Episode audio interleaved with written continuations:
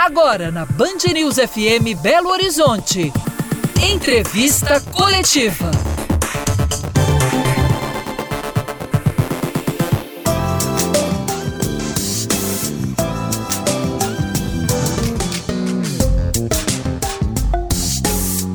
Os atos do dia 8 de janeiro em Brasília marcaram da pior maneira possível a história do país, com desdobramentos ainda a serem conhecidos. Até porque não havíamos vivido na história recente aqui do Brasil uma tentativa real de golpe. Os mentores disso tudo ainda não foram descobertos, mas os arruaceiros, aqueles que vandalizaram as sedes dos três poderes, sim.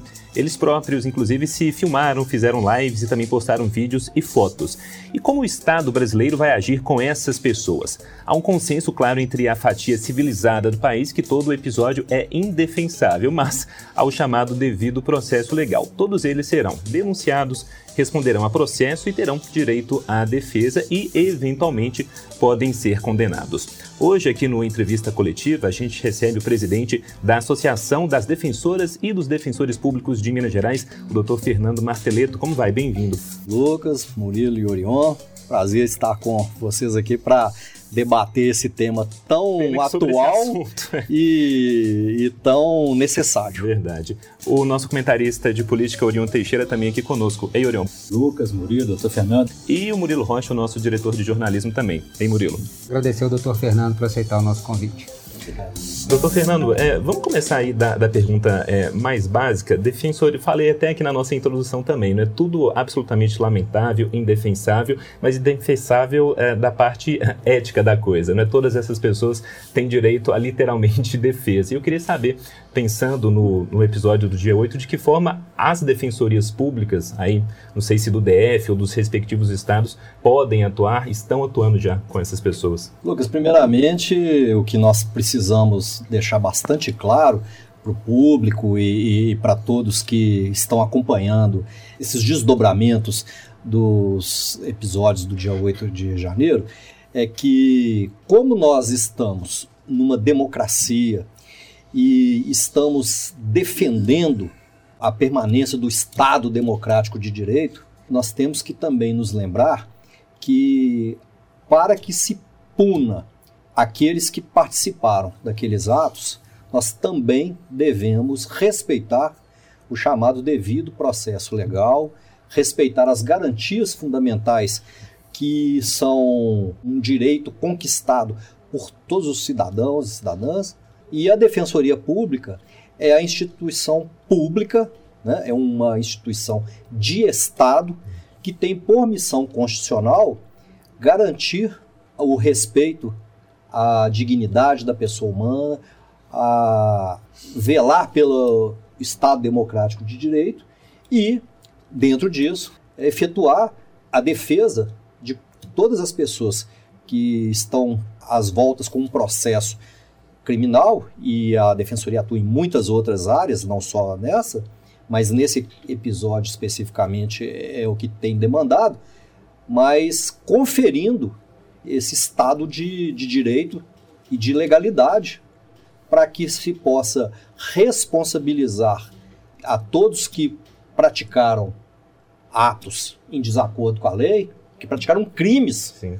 mas que sejam punidos e responsabilizados na exata medida de suas responsabilidades. Em tese, o que, que a gente pode falar? O que, que essas pessoas podem responder a princípio?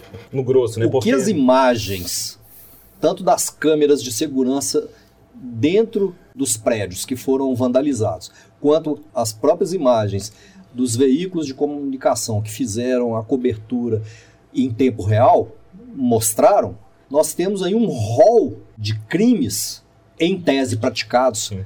por aquelas pessoas que estavam ali naquele local, que vai desde o crime de dano ao patrimônio público, passando pelos crimes contra a pessoa, porque houve diversos servidores da segurança, né, da segurança pública de um modo geral. Então, policiais do legislativo, tanto no Senado quanto na Câmara dos Deputados e no próprio Supremo Tribunal Federal que foram lesionados pelas ações daquelas pessoas e chegando, né, principalmente, aos crimes contra a democracia, numa recente modificação do Código Penal, o Código Penal, na sua origem, é de 1941, nós tínhamos em vigor a antiga Lei de Segurança Nacional, que foi revogada, mas aquelas condutas criminosas que antes a Lei de Segurança Nacional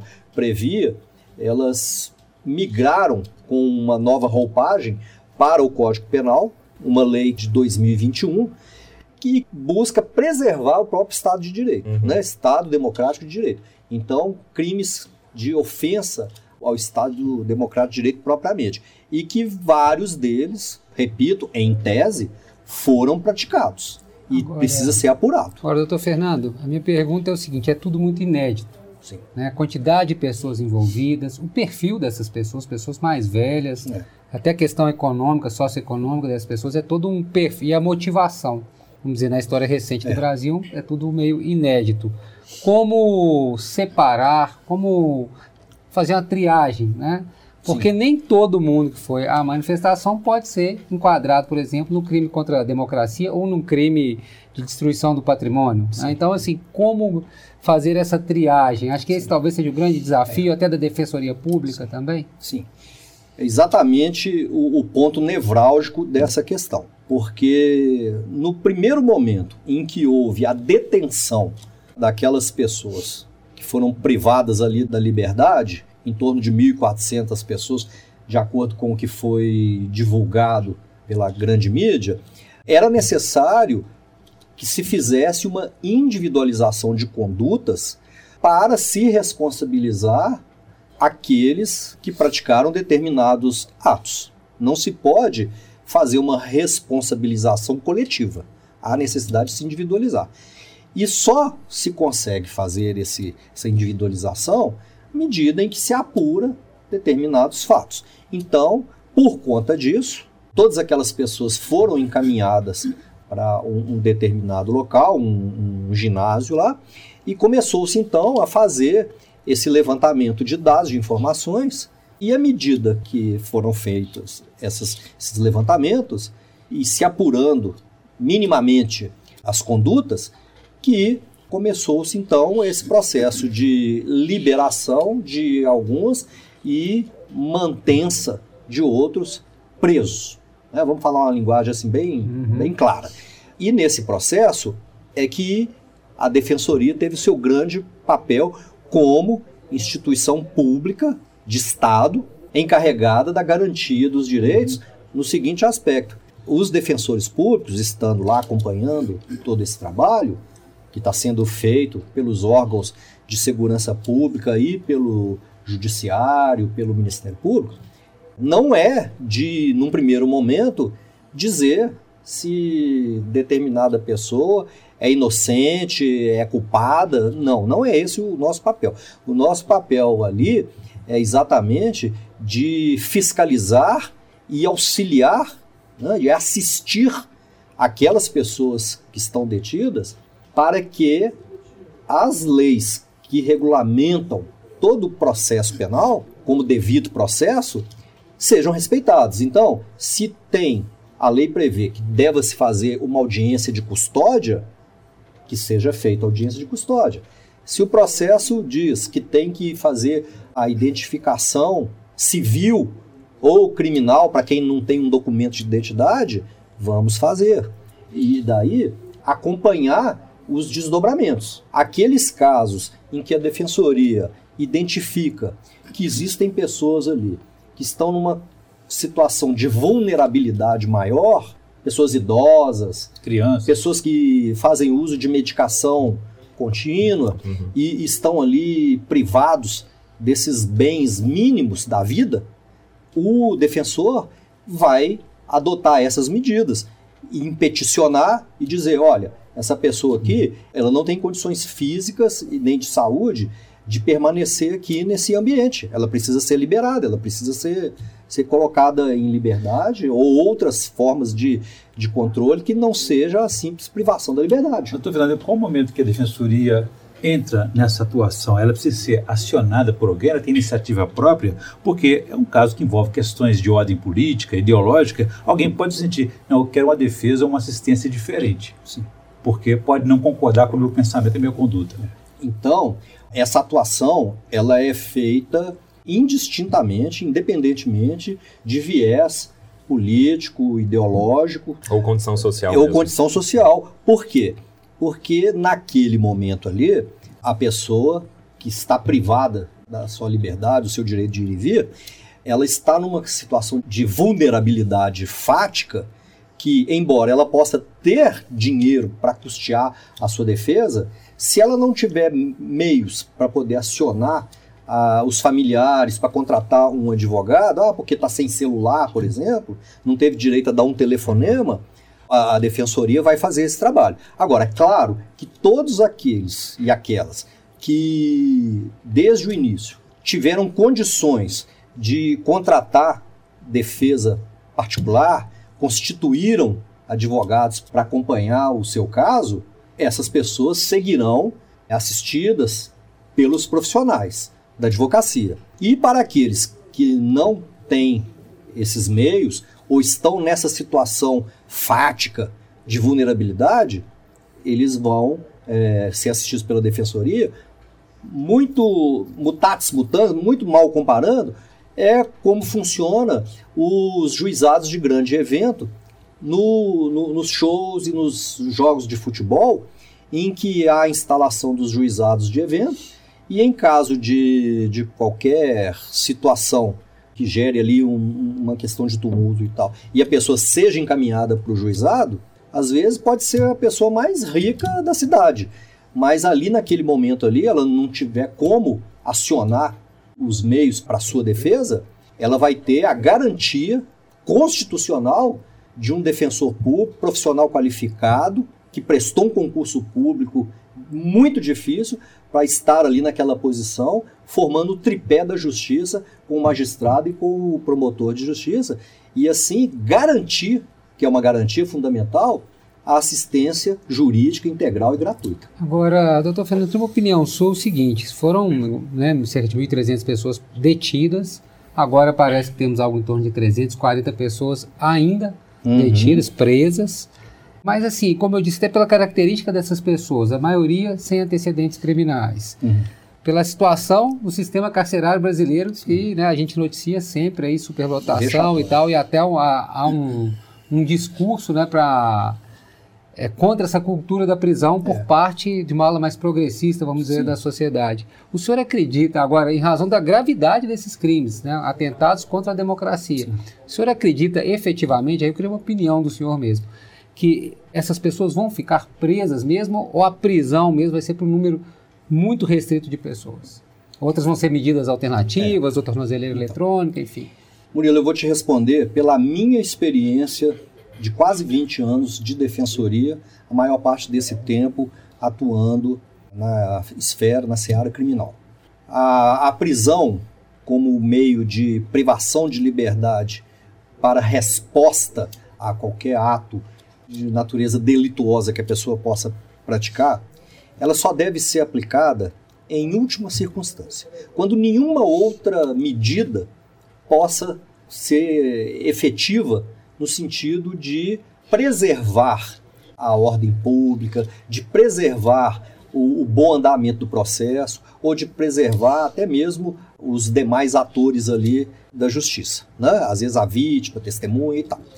Então, eu acredito que depois de feita esse apanhado, essa triagem, apuradas mais basicamente as principais condutas, vão ser então implementadas pela própria justiça, independentemente de ser o ministro Alexandre de Moraes, em quem está sendo concentrada toda a competência para decidir num primeiro momento, ou se ele utilizar do trabalho dos, dos juízes federais como longa-manos da sua atuação, esse juízo de valor vai ser feito pelos magistrados e nós vamos ter uma redução drástica dessas prisões, justamente deixando segregados somente aquelas pessoas que tenha sido demonstrado um elevado grau de participação e de responsabilidade nos atos antidemocráticos que possam colocar em risco não só a própria democracia, mas como o andamento do processo, né? Ou porque vai fugir Sim. ou não. Eu quero continuar falando sobre isso, mas agora a entrevista coletiva está indo para sua pausa e volta já já.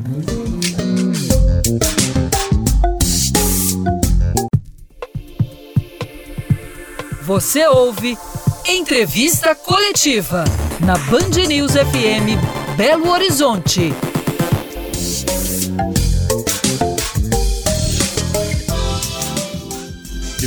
Uma entrevista coletiva que hoje analisa as repercussões dos atos golpistas de 8 de janeiro e a gente recebe aqui no programa o presidente da Associação das Defensoras e dos Defensores Públicos de Minas Gerais, o Fernando Marteleto. Doutor Fernando, no fim do primeiro bloco, respondendo a Murilo, o senhor falava sobre a real possibilidade de as pessoas continuarem presas, né, diante de tudo que a gente é, acompanhou, mas talvez pensando nos que houve mentores por trás disso, né? Chegando-se a essas a pessoas, é, tudo leva a crer. Chegando-se a essas pessoas, a esse grupo, esse grupo, pela experiência do senhor, é que tenderia, por exemplo, por ter atentado contra a democracia, ficar recluso talvez e não, eventualmente, quem foi lá realmente quebrar vidro, vidraça, o patrimônio público. Veja bem, então vamos fazer uma distinção. Sim. Independentemente desses mentores que participaram de forma indireta, mas ativamente e concorreram para os acontecimentos, se porventura entre as pessoas detidas, presas lá em Brasília, foi identificado quem também tenha participado dessa organização desses atos golpistas, o magistrado vai fazer essa avaliação se a colocação da pessoa em liberdade vai trazer riscos à ordem pública ou ao andamento do, do processo, ou se essa pessoa vai, vai de alguma forma coagir outras pessoas envolvidas no caso. Então, essa avaliação vai fazer para que se decida por mantê-las presos de forma provisória, porque a prisão preventiva é uma prisão provisória. Sempre lembrando, senhores, que no Brasil vige o princípio da presunção de inocência. Até que a pessoa seja processada, apurados os fatos, as condutas e julgada por um juiz de direito ou um, um juiz federal, presume-se que a pessoa é inocente. E é para isso que o Código de Processo Penal prevê, em situações excepcionais, que haja uma prisão de natureza cautelar, de natureza provisória que é o caso, por exemplo, da prisão preventiva, como também é o caso da prisão temporária. Uhum. Às vezes o juiz pode determinar uma prisão por um determinado período, né, de 10 dias, 15 dias, para que se apure melhor determinados fatos e uma vez apurado, ele fala, não tem mais necessidade de manter essa pessoa presa, porque agora o processo pode continuar e ela vai responder o processo. Se lá na frente ela vier a ser condenada, ela vai ser apenada de acordo com o que a lei determinar. Então, toda essa análise de manter ou não presa, neste momento, é uma análise preliminar. Doutor Fernando, a sociedade brasileira é muito desigual como um todo, né? economicamente, culturalmente, enfim, no sistema prisional, judiciário, é, também, é muito desigual também, não é diferente essa uhum. realidade. Mas a gente vê muito um discurso, inclusive, dessas pessoas detidas, é, ah, mas eu pago imposto. Ah, mas eu sou empresário. reclamando, inclusive, das condições, né? Do ginásio onde estavam detidos, agora da prisão. Ah, eu não tenho acesso ao Wi-Fi. Uma coisa meio desconectada da realidade, mas também querendo um certo privilégio, parece, Sim. até na hora de ser detido. Queria que o senhor analisasse essa situação. Então, Murilo, eu vou te responder dizendo que, para a lei, e especialmente para o direito penal, não existe essa história de bom ladrão nem mau ladrão. Existe a pessoa que transgrediu a lei, que agiu em desacordo com o que a lei determina e, portanto, assim agindo, ela será responsabilizada pelos seus atos e terá que responder e, e pagar pelos seus atos. Mas Independente, a, começa, a justiça sim. costuma tratar melhor quem tem mais dinheiro nessa hora, não? É, mas é, isso aí é, é, é uma, é uma questão assim, que cresceu no inconsciente coletivo em razão muito desse processo discriminatório e seletivo diante desse fosso social enorme que existe no, no Brasil e na própria sociedade brasileira. Mas em se tratando de prática de crime, tem a pessoa cometido um crime de dano a uma cadeira do Supremo Tribunal Federal, porque quebrou a cadeira ou jogou no chão, danificou, ou ela furtou um desodorante na farmácia da esquina, em tese, para a lei, todos dois praticaram, né? transgrediram a lei e, portanto, devem ser apenadas, é. punidas. Né? Agora, a forma de responsabilizar é que vai ter uma graduação, uma gradação, de acordo com a maior ou menor gravidade daquela conduta que foi praticada. Tanto que nós temos crimes, né, que são os chamados crimes hediondos, que a punição é muito mais severa, o sistema é, é, muito mais rigoroso do que crimes mais brandos, né? os chamados crimes de menor potencial ofensivo.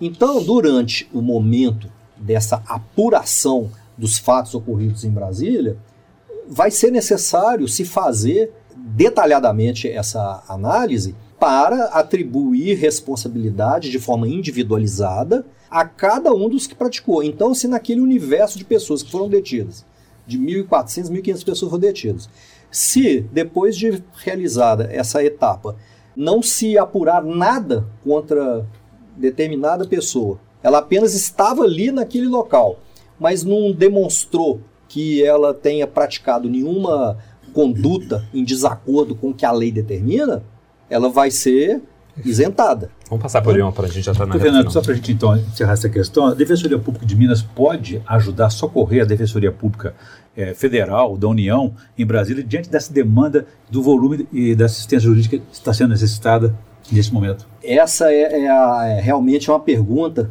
que tem é, movimentado a Defensoria Pública, não só de Minas Gerais, mas como todas as defensorias públicas dos estados da federação. Lembrando que, primeiramente, por terem sido atos praticados contra prédios, instalações e bens públicos federais, esse fato atraiu a competência para processar e julgar os crimes para a Justiça Federal. Então, seja ela se vai ficar no âmbito do Supremo, ou se vai ser delegado aos juízes federais, enfim. Mas o fato é que a Justiça Federal que vai, vai processar e julgar esses crimes. Então, perante a Justiça Criminal Federal, quem atua é a Defensoria Pública da União, que tem atribuições para atuar nessa esfera. No entanto, muitas daquelas pessoas que ficaram detidas lá precisam de contato com seus familiares, às vezes até para que os familiares encaminhem documentos. E aí o que acontece? As defensorias estaduais vão fazer a ponte com a Defensoria Pública da União e a própria Defensoria do Distrito Federal para que possam viabilizar o acesso de todos esses documentos. Esse vai ser a nossa contribuição para assegurar a amplitude da defesa e o devido processo legal. É, assuntos que com certeza nós, sobretudo da imprensa, vamos continuar acompanhando de perto. Entrevista coletiva está ficando por aqui, agradecendo a presença do Dr. Fernando Marteleto e até uma próxima, porque assunto aqui não vai faltar, né, doutor Fernando? Muitos assuntos. Muito obrigado. Eu que agradeço e contem sempre com a Defensoria Pública. Orion, valeu, até. Um prazer. E Murilo também. Obrigado, claro, você que nos acompanhou até aqui. Você pode rever a este a outros programas do nosso jornalismo e esporte. É só se inscrever lá na nossa página no YouTube, no canal Band Minas. Para você, uma boa noite, um bom fim de semana. Tchau.